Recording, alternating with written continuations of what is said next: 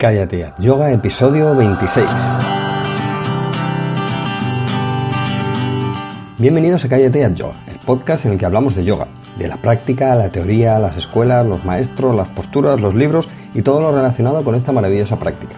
Hablamos de yoga de manera normal, con los pies en la tierra y con sentido del humor. Hablamos de yoga, en definitiva, como si lo hiciéramos de cualquier otro tema. Soy Jorge Caballero, un practicante de yoga que también imparte clases desde hace tiempo. Hoy voy a contestar algunas de las preguntas que me habéis hecho llegar eh, por mail, al formulario de contacto de la web y por Facebook. Eso sí, antes recordaros que ya tenemos en marcha el curso de yoga para gente normal y que en el curso, que tiene un precio de 10 euros al mes, bueno, pues tenéis clases semanales guiadas, tenéis eh, una sección también de teoría y filosofía de yoga ordenada para que aprendas desde la base eh, también tenéis vídeos de las posturas individuales en los que si no te ha quedado algo eh, claro en la clase puedes ver esa postura en detalle explicada al milímetro y también tenéis contacto directo conmigo. ¿eh? Ahí os resuelvo cualquier duda, que siempre estoy pendiente de, ese formulario de soporte para, los alumnos. La verdad es que estoy contentísimo con los alumnos del curso, cada vez vamos siendo más y me estáis dando mucho, mucho feedback y muy positivo, así que nada, pues gracias a todos. Bueno, hoy, como digo, voy a contestar algunas de las preguntas que me habéis hecho llegar. Eh, normalmente en los comentarios de, las entradas en el blog, eh, pues la gente me hace preguntas, las contesto, eh, pero estas me las han mandado directamente, no en los comentarios, directamente al email. Y bueno, pues aunque ya les he contestado a los que me lo han preguntado, ya les he contestado por email, eh, me parece interesante o son preguntas interesantes para contestar también aquí en el podcast, así que bueno, pues de vez en cuando, eh, si os parece bien, haremos, haremos este, este programa diferente contestando las preguntas. Así que nada, venga, vamos a por ello. Eh, empezamos con Carlos de Madrid, que me hace una pregunta muy interesante y dice lo siguiente. Una pregunta que es igual un poco chorra, y perdona mi ignorancia, para nada, además, para nada, porque es muy buena pregunta. ¿Se puede cambiar el orden de algunas de las asanas? Em, bueno, em, vamos a ver. Evidentemente sí, se pueden cambiar el orden de, algunas de las asanas, pero como ya he hablado muchas veces en el blog, en muchas entradas, es importante, es muy, muy importante la secuenciación en las posturas. Eh, seguro que os habéis dado cuenta de que en diferentes escuelas de yoga hacen diferentes secuenciaciones. ¿eh? Em, esto es interesante y esto es muy importante. Eh, yo, por, resumirlo, por hacer un esquema muy claro en cuanto al orden de las posturas. Eh, yo diría lo siguiente, es algo que siempre digo. Tenemos que imaginar que las posturas son como palabras. Entonces, tú puedes usar las palabras de una manera o de otra. Eh, bueno, pues eh, e, e, evidentemente en una conversación eliges las palabras y su orden en función de lo que tú quieres decir y así pues llegas a la otra persona o no llegas o llegas de una manera o de otra. Esto es como siempre pongo el ejemplo del libro, pues eh, todos los libros tienen más o menos las mismas palabras, lo que cambia es el orden en cómo están ordenadas las palabras. Eh, y hay un libro pues, que te enamora y te engancha desde el principio y resuena contigo y hay otro que pues que no que lo dejas a, la mitad. Bueno esto es un, poco una caricatura pero pero podríamos decir que, es algo similar. Entonces eh, se pueden cambiar el, orden de algunas de las asanas por supuesto. Lo que pasa es que siempre hay que hacerlo con cabeza. No podemos hacer posturas eh, bueno pues una hora ahora que se me ocurre otra la hago sino que tiene que tener un orden lógico. Eh, en cuanto al trabajo que se va a hacer ese, día, ¿eh? en esa secuencia de yoga, y también eh, es interesante eso aplicarlo a la práctica que tenemos diaria o semanal o mensual. Es decir, si hoy hago un trabajo X, eh, pues seguramente que esté relacionado con mañana que, haya, que haga un trabajo Y. Entonces, bueno, pues se puede cambiar el orden de las asanas, sí, pero siempre con cabeza y, y bueno, pues siguiendo un orden claro. Esto lo vemos muchas veces en el, en el blog. Eh, ya sabéis que hay una secuencia semanal que voy poniendo ahí y bueno, pues siempre acompaño con un pequeño texto al principio aclarando, bueno, pues qué es lo que vamos a hacer, por qué lo vamos a hacer y, y de dónde venimos y a dónde vamos. Así que bueno, pues espero que, que esto conteste tu pregunta. Por otro lado, eh, Carlos también me dice, eh, me encantaría que escribieras un artículo hablando de las asanas y su relación con las estaciones del año, es decir, cuándo se hace una, cuándo otra, qué asanas son las más apropiadas para cada estación del año y eh, qué relación tienen con la depuración de los órganos del cuerpo, etcétera, como pasa con las torsiones en primavera. Muy buen apunte al final, Carlos. Pues vale, recojo el testigo, haré, haré ese artículo que me pides, pero lo que sí es que os recomiendo, lo voy a dejar en las notas del, programa en la web eh, y os recomiendo un libro del doctor Elson Haas que se llama eh, La salud y las estaciones. Eh, este libro está escrito por el doctor Haas en 1978, me parece. Em, es muy curioso porque em, es un libro que está enfocado como su título indica, a ver la relación de la salud y las estaciones y hace un pequeño repaso en cada estación de la alimentación y del tipo de ejercicio que, se debería hacer. Todo esto combinado un poquito con la medicina tradicional china y es curioso porque hace referencia en, una de las estaciones que hace referencia al yoga y hace también referencia al maestro Iyengar. Y, bueno, me parece curioso porque ya sabéis que, que en esta web, en este podcast, amamos al maestro Iyengar. Así que bueno, pues como como, referencia para todos los que os guste, también lo nombra en, en una de las estaciones. Eh, él repasa primavera, verano, eh, verano tardío, otoño e invierno. Y, está muy, muy bien. Este libro lo encontráis en, casi cualquier sitio y, está muy baratito además.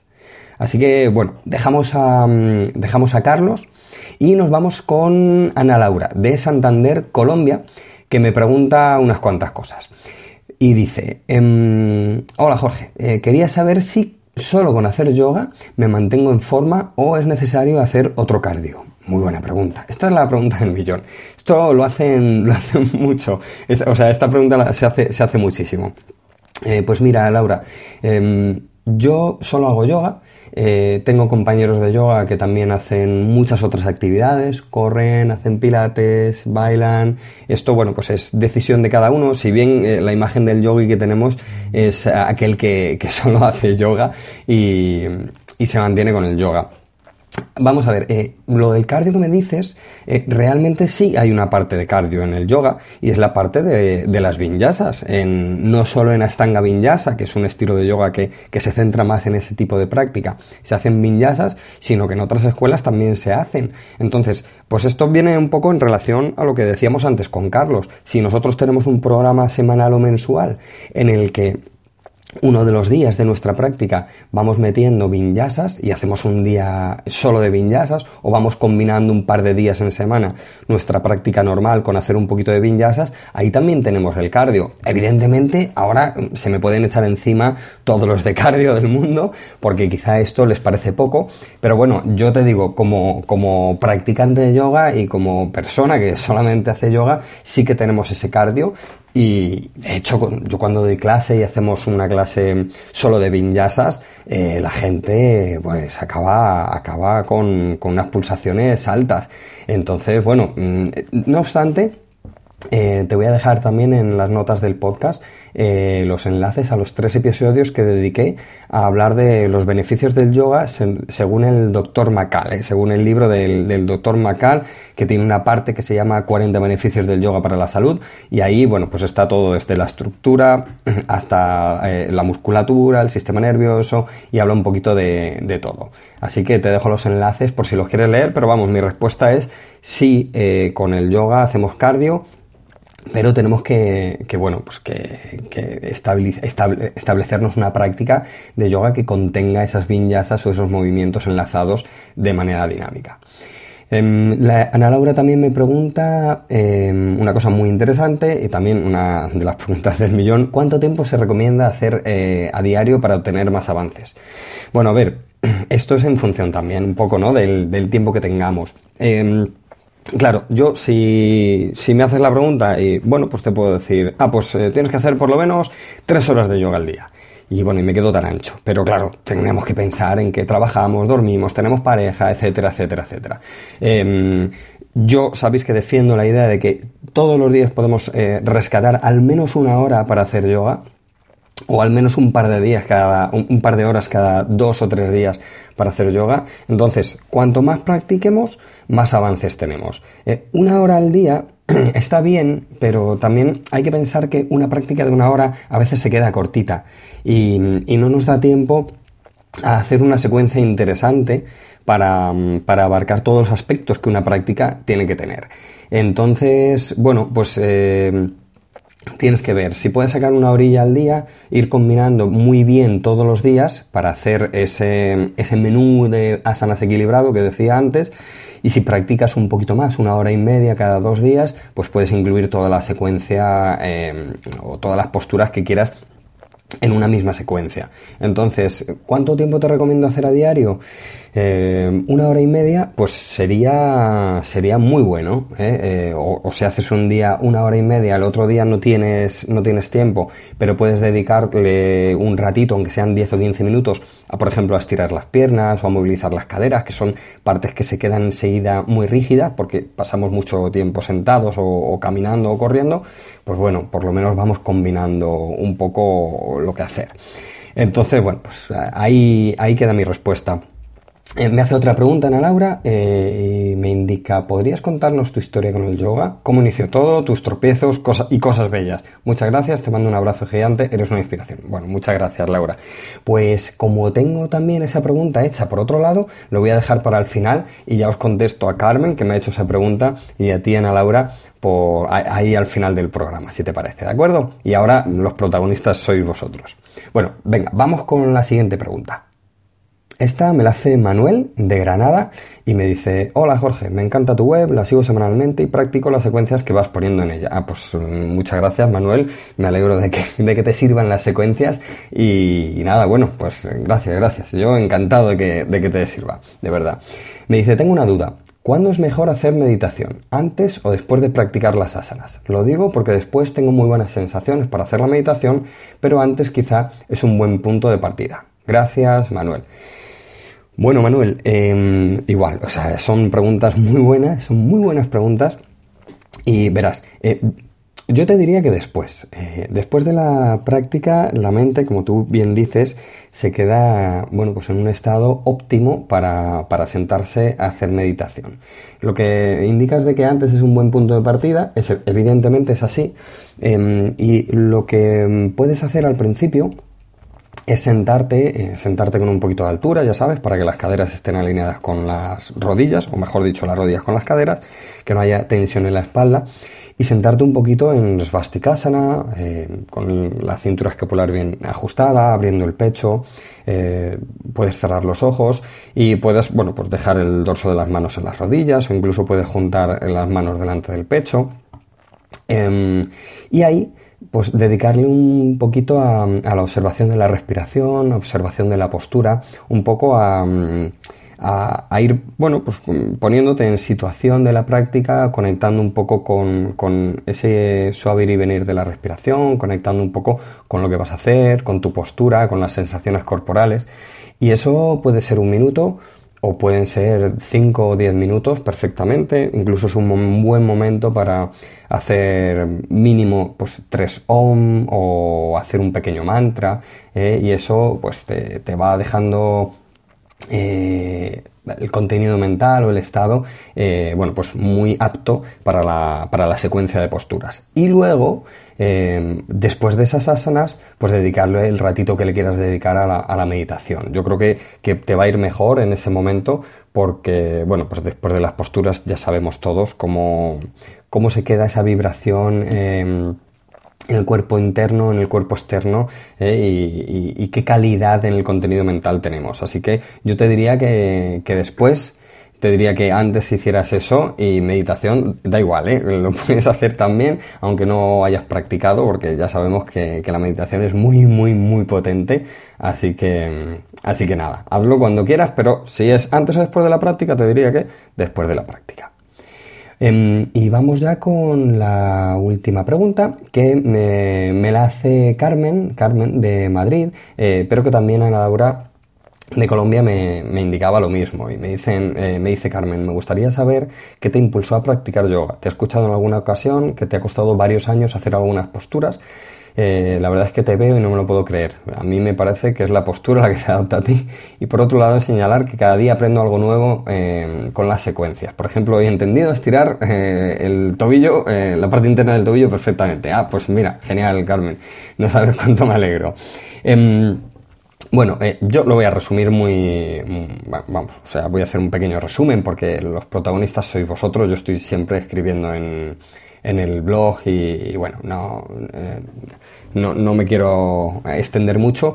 Pero bueno, eh, a mí yo empecé a hacer meditación con unos 17 o 18 años. Eh, fue lo primero que empecé a hacer. luego tenía muchos amigos que hacían yoga. Les preguntaba, les, además les preguntaba mucho qué hacéis, qué no hacéis. Y bueno, pues no, no sé, no tenía, no, no daba el paso, no terminaba de dar el paso hasta que un día, bueno, pues, eh, pues lo di. Como siempre, pues finalmente te duele tanto la espalda, dolores de cabeza, me mareaba. Yo algún, siempre desde pequeño, casi desde los 15 o 16 años, me tuvieron que dar masajes en la espalda porque tenía unos dolores de lumbar horribles que no podía ni dormir ya de pequeño. Y, bueno, pues poco a poco eh, decidí pues que, era, que era lo suyo el yoga, ¿no? Tanto por la parte mm, de la estructura como por la parte mm, mental. Así que nada, empecé a hacer yoga eh, con una profesora, eh, e iba, además empecé a tope, iba tres días en semana, estuve un año con esa profesora que bueno, no me acababa de, de, no acababa de ir conmigo el estilo y un amigo me, me habló de su profesor, que, que es el mismo que, que, sigo teniendo ahora, tantos años después, y, y nada, y empecé a practicar con mi profesor y, me gustó tanto cómo enseñaba, la metodología que seguía, cómo hacía las posturas, cómo entraba, cómo salía, y, y bueno, eh, y, me, me, gustó tanto la profundidad que se le daba a la asana, la, la profundidad sobre todo en el en la unión de, del cuerpo externo con el cuerpo interno, eh, que, que, bueno, pues ahí seguí. Y, mm, y sí, evidentemente, como a todos, Carmen, eh, pues eh, hay posturas que cuestan, que cuestan mucho, que hay que tener confianza, dice mi profesor, hay que tener confianza en la práctica, y yo tenía confianza en la práctica y en lo que me decía mi profesor, aunque a veces te dice algo tu profe y dices, no, eh, será para otros, pero no para mí, bueno, pues sí, al final tienes confianza y y vas haciendo todas las posturas. Y aún me cuestan muchísimas posturas, muchísimo, y me cuesta sufrir como el que más, pero, pero bueno, pues esa es mi, mi pequeña historia de yoga, que, que, es como la de cualquiera, ¿eh? realmente, y lo digo de verdad, lo digo de verdad, que es como, como la de cualquiera, pues un día empezamos a hacer yoga y, y vamos más y más metiéndonos, nos va gustando y, y bueno, pues al final acabas haciendo una web hablando de yoga. Así que nada, bueno, pues, pues estas son todas las preguntas que tenía Em, por el email, eh, lo que me ha parecido más interesante, eh, os recuerdo que me podéis hacer llegar las preguntas al formulario de contacto de la web. Eh, al Facebook de Cállate y Yoga, también podéis preguntarme por ahí, o directamente al email a jorge.callateyayoga.com. cualquier cosilla, pues nada, por ahí me lo preguntáis y, nada, y estoy encantado de, de contestaros. Y nada más, eh, espero que me sigas acompañando en este pequeño y humilde viaje de yoga y que podamos seguir aprendiendo todos juntos, porque al final ese es el objetivo del yoga y de la vida. Os espero en los comentarios de la web y os animo a apuntaros al curso de yoga para gente normal y empecéis a practicar yoga en casa con esta pequeña comunidad de yogis y yoguines normales que estamos creando poco a poco en Calle Yoga. Nos escuchamos en el próximo episodio. Es todo por hoy. Ariom Tatsat.